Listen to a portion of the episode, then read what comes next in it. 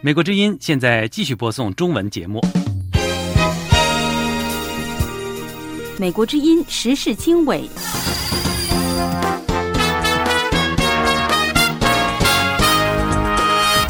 各位听众朋友，大家好，欢迎收听美国之音的时事经纬节目。今天是二月十四号，星期三，我是戚永明，在美国首都华盛顿播出这期节目。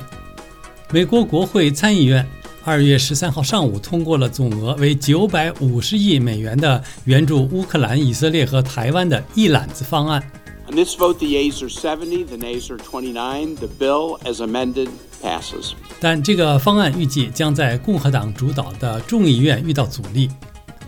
美国之音专访遭遇中国小粉红的伦敦火车站钢琴网红 K 博士。I love the Chinese people, and I love traditional Chinese culture.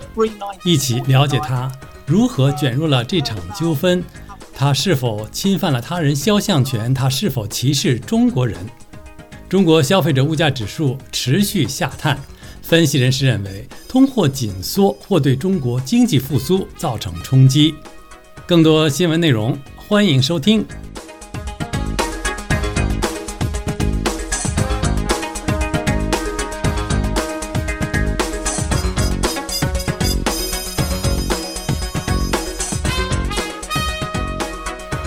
美国之音时事经纬，首先由志远播报一组热点新闻。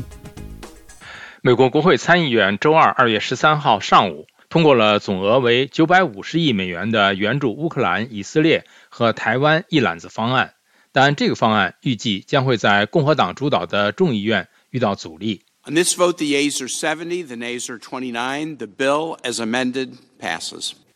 参议院的表决结果是七十比二十九，有十几名共和党议员站在了多数党民主党一边，支持这一议案。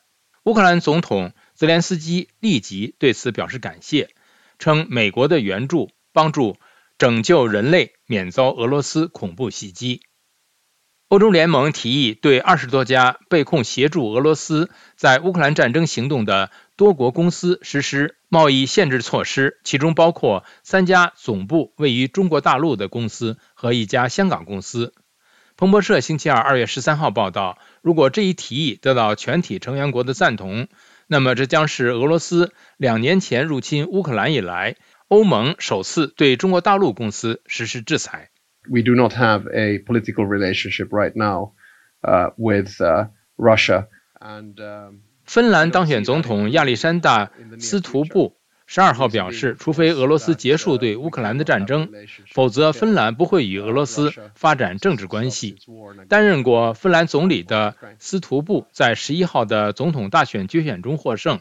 他对媒体表示，在近期内，他看不到与俄罗斯的关系会有所改善。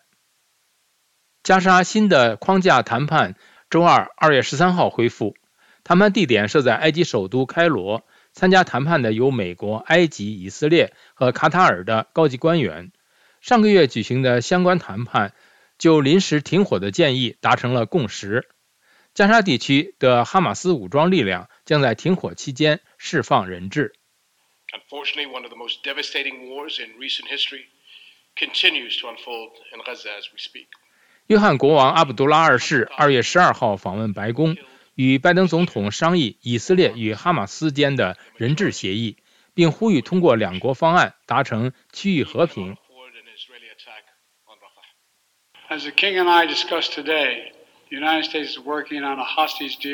拜登总统说：“我们正在努力为持久和平创造条件，包括让以色列的安全得到保障，巴勒斯坦建立自己国家的愿望也得到实现。”澳大利亚贸易部长法瑞尔周二二月十三号表示，他将在本月阿布扎比世界贸易组织会议上会见中国商务部长王文涛，争取中方取消对澳大利亚葡萄酒、龙虾和肉类的进口限制。法瑞尔还表示，他还要与王文涛讨论澳籍作家杨恒军本月被中国当局判处死缓的问题。美国贸易代表戴奇二月十二号在外交关系协会的一个活动上被问到如何看待再次参加总统选举的特朗普有关对来自中国及其他国家产品都加征关税的提议时说，不应该仅仅为了关税而征收关税。Which is to say, tariffs shouldn't be applied just for tariff's sake, 他表示，关税是一种工具，在加征关税时，需要问的是，这样做是为了达到什么目标和战略。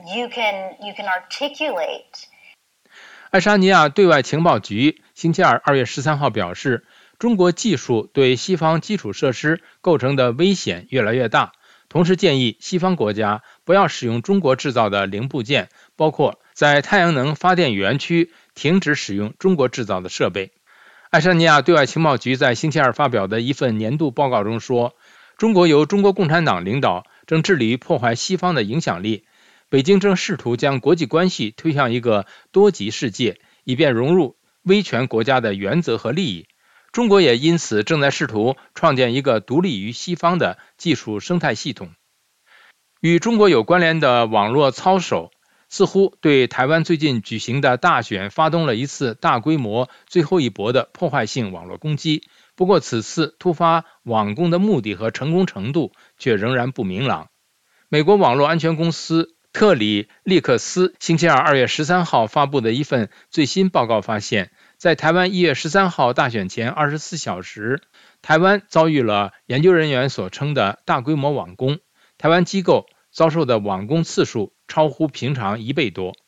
Chiefs or niers Two great quarterbacks, hard to decide. But if I didn't say 美国总统拜登为竞选连任，周日二月十一号在联邦政府禁用的中国短视频平台 TikTok 上开通账号，并上传了一段三十秒的视频，以年轻人偏爱的短平快方式回答有关超级碗美式足球冠军赛的问题。此举立即招致批评。对此，白宫国家安全委员会发言人约翰·科比表示，华府对 TikTok 的政策不变，TikTok 仍未获准在政府设备上使用。印度农民抗议，多人被警方逮捕。印度警方二月十三号在北部哈里亚纳和旁遮普邦交界的地区逮捕了多名抗议农民。当天，这里发生大规模农民示威活动。警方试图用催泪瓦斯驱散抗议人群。当地农民指责印度政府没有履行2021年做出的提高粮食收购价格的承诺，并誓言将前往首都新德里举行更多的抗议。此前，当地农会和政府官员关于提高粮食收购价格的谈判没能达成协议。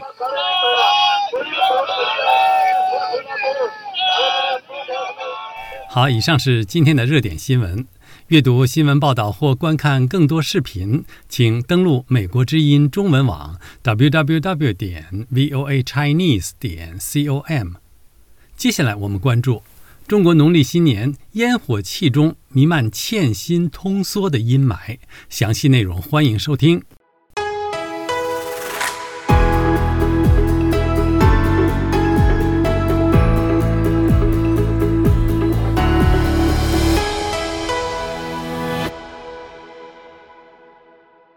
美国之音时事经纬：中国正在欢度春节假期，春运、国内旅游均创佳绩。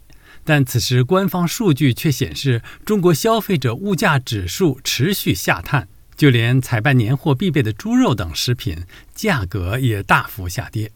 分析人士认为，持续的通货紧缩恐怕对中国经济复苏造成冲击。下面由陆洋播报美国之音特约记者庄志伟的报道。农历新年期间，被称为地表最大规模人类迁徙的春运，总是最受瞩目的数据之一。据中国官媒中央电视台报道，截至大年初一，十六天的春运中，全社会跨区域人员流动量已近三十三亿人次。中国国家发改委乐观预估，今年春运总人次可望突破九十亿，创下历史新高。另一组在节前公布的数据则显得令人扫兴。中国国家统计局二月八号公布，一月份消费者物价指数同比下降百分之零点八，降幅比上个月扩大零点五个百分点；生产者物价指数则同比下降百分之二点五，降幅较上月收窄零点二个百分点。更直观的数字是，猪肉、鲜菜和鲜果价格分别下降百分之十七点三、百分之十二点七和百分之九点一，成为带动物价指数下跌的最主要因素。对比中国官方解释，物价较去年下跌，是因为二零二三年春节落在一月，春节错位导致基数上升。文中同时指出，一月消费者物价指数环比上涨百分之零点三，显示国内物价正延续改善态势。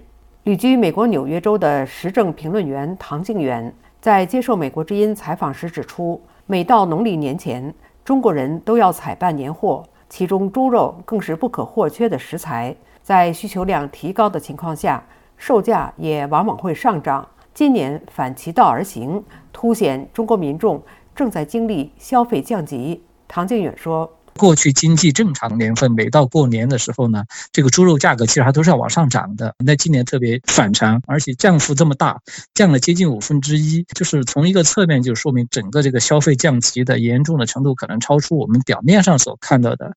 路透社二月七号的报道引述分析人士的看法称，肉类消费减少是经济衰退的症状，同时指出就业前景不稳定、股市暴跌和房地产下跌。让忧郁的消费者开始勒紧裤腰带。住在湖北武汉的摩卡师电子科技有限公司总经理台商李方忠认为，单凭猪肉价下跌不能作为判断中国经济下行的理由，因为同一时期牛羊肉价格都在合理的区间。李方忠告诉《美国之音》：“我自己去买猪肉的一个价格，我觉得还算正常，比往年便宜。但是你说。”它便宜到就是所谓的租建商农这这一步嘛？我觉得可能是有待商榷。位于北台湾新北市的淡江大学中国大陆研究所所长陈介甫认为，通货紧缩的大环境下，更大的问题恐怕是造成中国中产阶级下沉化。在他看来，二月三号中共发布的中央一号文件，除了以往例对三农问题作出指导之外，所强调的。乡村全面振兴也是在为将来可能有大量移工在城市里无法生存，必须返乡谋生预做准备。陈建甫说：“这个一号文件里面就已经提防，如果城市的产业崩解了，农村有没有办法把这些从都市来的移工再接回到农村安置？这个就是中国很担心的一个一个问题。”了解了中国通货紧缩的可能性后，美国之音带您了解中国年轻人的理性消费对刺激内需经济有什么影响？详细内容欢迎收听。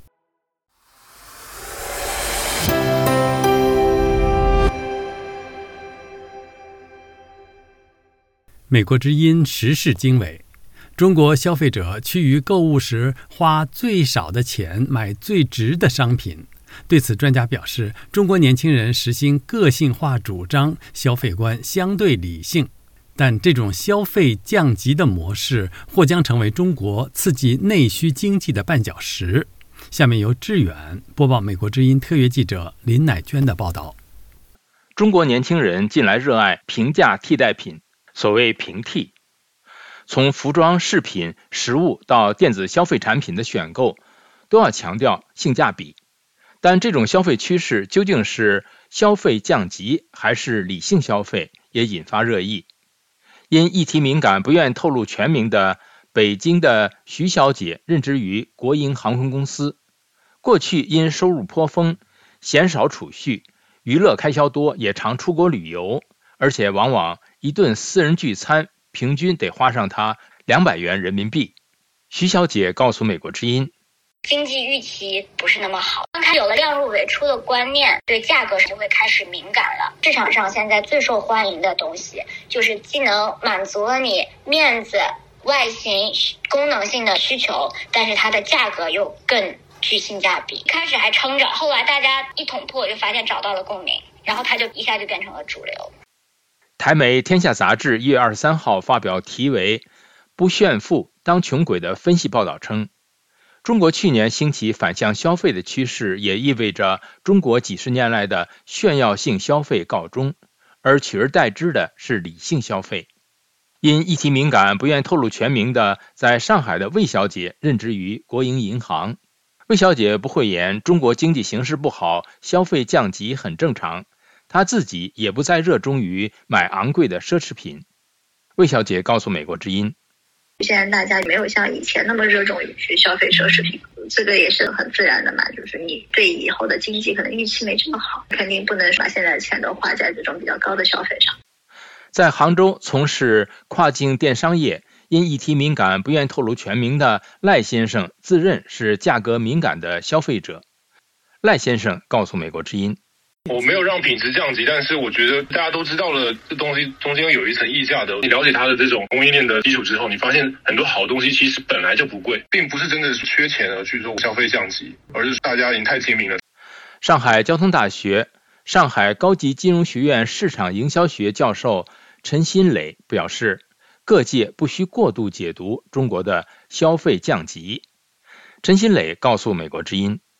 很多人他买东西，他先上小红书，品牌对呃这 media channel 的控制力减弱。买不起的人以前会说我很羡慕，我希望有一个爱马仕的包包，其实我买不起。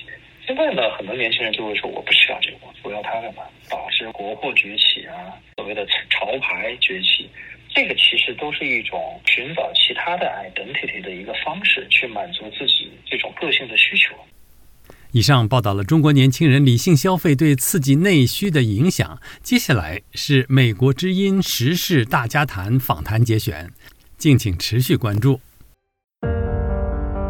在变化的时代，世界似乎充满不确定性。我们所闻并不反映我们所见。我们寻求事实真相。当我们只被告知故事的局部时，我们失去了信任，在危机时刻，我们的梦想、希望和期盼明天更美好的祝愿，赖于新闻自由。在美国之音，我们为您带来的报道，是人们冒险去观阅的。我们把世界连接在一起。并伴以事实真相。在美国之音，我们向您展示完整故事。美国之音时事经纬，现在是时事大家谈时段。我们选播今天话题的一部分，谈解放军持枪登春晚，释放什么讯息？不仅在舞台上，解放军春节期间在台海一带也动作频繁。这对外释放了什么信息？时事大家谈主持人范东宁邀请加拿大女王大学历史系兼职助理教授赖小刚，以及台湾国防安全研究院助理研究员吴宗汉两位嘉宾讨论相关的话题。您认为究竟对内还有对外释放什么样的讯息呢？也请赖小刚博士给我们解读好吗？呃，我的一个解读这件事情啊，就是主要的原因啊，就是解放军内部的原因。这个每逢佳每逢佳节倍思亲，呃，这是人之常情的啊。这个逢年过节呢，是部队一个最难熬的日日日日子。对于部队的领导来说呢，特别是那些个基层部呃基层部队的，是不能放松管理，因为一旦放松了，你就不知道会出现什么什么乱子。那些年轻的战士呢，就会溜出军营，捅出你都想象不到一些乱子出来、娄子出来，呃，这个这种事情很多。那么，同时，但是你呢不能过年，你也不能太紧了，因为人人都在过年，你把部队弄得紧，你自己也受不了。人都是人呐，部队人、解放军也也是一样的人。那么怎么办呢？最好的事情呢，就是有事情就去做，就是把部队累趴下了。所以解放军里边呃是有句话是部队不能闲的，摔打部队。我想国军中间也也有类似的话，让部队呢非常呃整个的部队非常疲劳。就没有精力想东想西了，尤其是在过年的时候，尤其是今年的春节，因为呢，去年的中大陆经济开始滑坡，大量的人失业，部队的官兵呢不可能不受到影响的，所以在这个时候把部队忙得四脚朝天，是过年最好的办法。那这大概呢就是想呢，这就是为什么解放军在东海、台海和南海频频出动的原因。至于是中华人民共和国，呃，尤其是现在呢，中华人民共和国与台湾、美国和西方国家的关系已经成了现在这个样子了。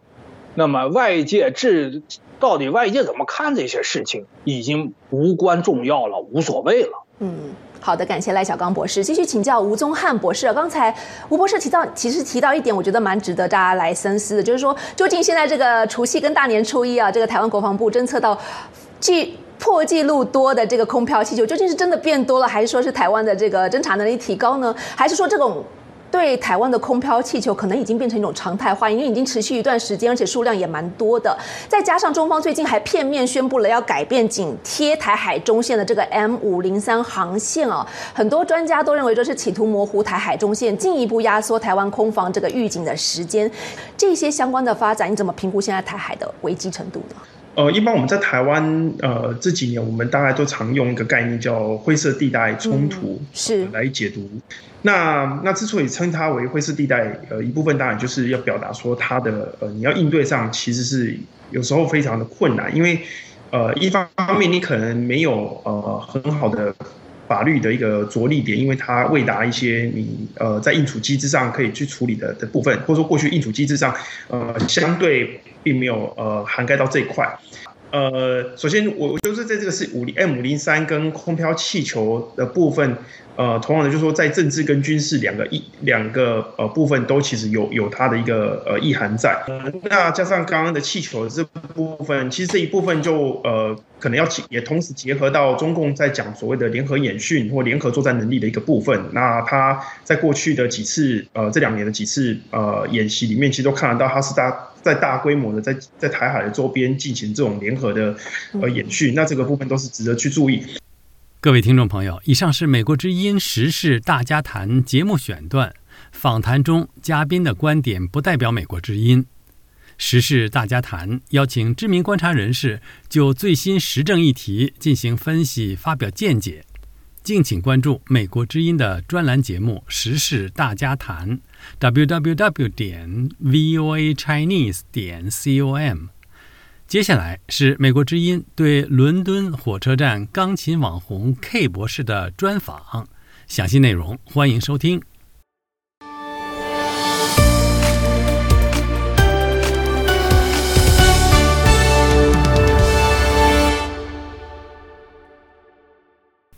美国之音时事经纬。在伦敦圣潘库拉斯火车站发生的一群中国小粉红和英国钢琴网红 K 博士之间的争执，已然成为一场国际事件，被称为“伦敦钢琴门”。这位 K 博士是谁？又为何卷入了这场纠纷？他们侵犯了他人的肖像权吗？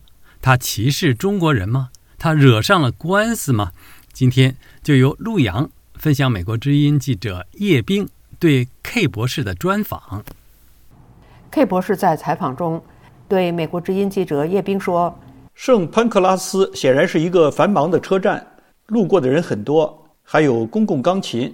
这种现象在英国已经十五年了，而在整个欧洲，公共钢琴放置在欧洲的各个地点以及伦敦，以便人们可以自由地演奏和表达自己。”据叶冰的报道，布伦丹·卡瓦纳。是英国钢琴家、英国语言文学博士，网名 Dr. K K 博士，从事线上教学、表演和推广钢琴音乐。近年常在火车站、机场和其他公共场所公共钢琴上即兴演奏，与围观者互动，并通过一些网络社交平台直播。截至本节目播出时，他的油管频道订阅人数二百五十万。K 博士说。当时在钢琴门发生的现场，有一个中国电视台的摄制组站在他们旁边。我们开始弹奏时都是好朋友。我开始时跟中国人一起，中国人玩得很开心。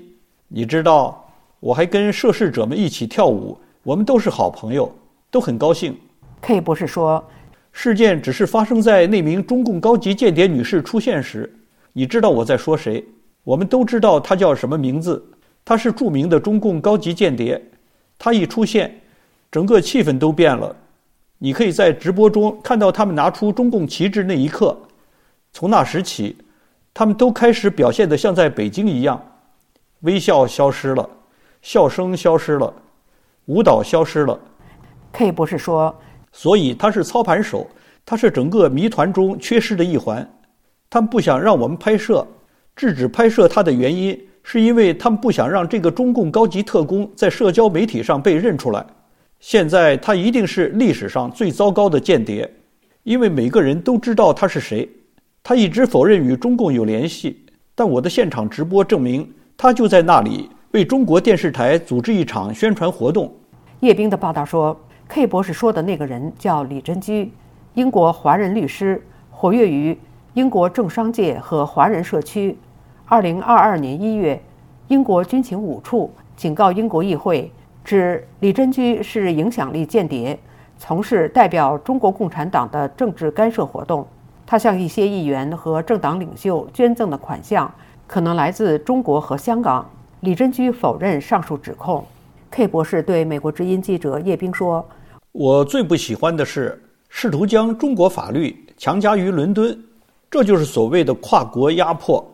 ”K 博士说：“我非常感谢现场直播可以作为证据，因为自从直播上线以来，我已经收到了十二起来自这个中国团体的侵犯隐私投诉。”我收到了油管的第二份法律通知，称他们将拿掉这个直播。这个直播观看量接近千万，它依然存在，真是个奇迹。我认为这是将中共高级间谍与宣传活动联系起来的重要证据。我还认为这呈现了发生的事情，所以他们迫切希望把它删除。但现在直播遍布网络，想要去掉是不可能的。所以这是中共宣传上的失败。K 博士说。中共不喜欢任何他们无法控制的事情。共产主义是一种自恋的政治意识形态，这就是为什么他如此大力搞宣传。他们想控制一切。好，我们了解了英国钢琴网红 K 博士之后，就来收听在美知名学者谈中国年轻一代的反抗表现形式日益公开化。敬请关注。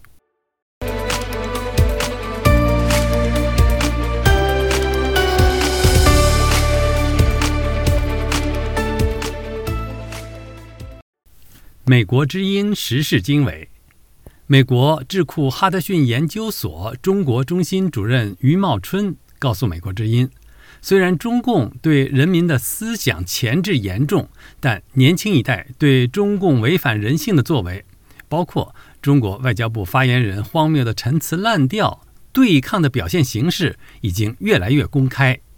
于茂春说：“中国的青年人。”他虽然在共产主义这种制度下，这个呃盲目宣传，有一些这个跟党的纲领啊非常一致的一些做法和想法，但是即使是这这样一批人，他也对中共的一些非常违反人性的东西。他有一种本能的反抗。你比如说，外交部发言人说的话，天方夜谭一样，不可思议的啊，没有水平的。实际上，对这些中共发言人说的这话加以无情的讽刺的人，很多都是这个年轻人。我们所谓这个失去了一代，而且中共他也意识到这一点，所以他很多这个陈陈词滥调呢，他都不敢用了。你比如说，中共在八九十年经常讲生存权，生存权是什么呢？就是说，外国很多国家批评中国没有人权啊，中共说，哎，我们搞好经济啊，再说。衣食足而知荣辱嘛，就是我们到那个时候，我们再讲民主、人权啊、自由啊，像这些事情。那么中国现在自己吹嘘说啊，我们已经全面脱贫了，国家那么富强了，这是盛世啊。那么你在这种情况下，你一方面说自己的经济如何发展、全面脱贫，你还是不给老百姓政治民主权利，那么你。逻辑上是说不通的，所以中共他这几年根本就不说了，很少听到中共高官说这个话。还有一点，以前他受到国际上的批评，他就说：“哎，你们这个说法严重伤害了十四亿中国人民的感情。”这个话他也不敢说了，他一说出来，老百姓对他讽刺啊！你什么时候代表我的感情？这就是我在说，未来自由中国在民间，民间的力量是很强大的。实际上，中国政府和中国的人民，他已经形成了一种一种对抗，这种对抗的表现形式也渐渐的公开了，呃，只不过有时间的问题。听众朋友，以上是美国智库哈德逊研究所中国中心主任于茂春谈中国年轻一代对中共违反人性的对抗已经表现得越来越公开。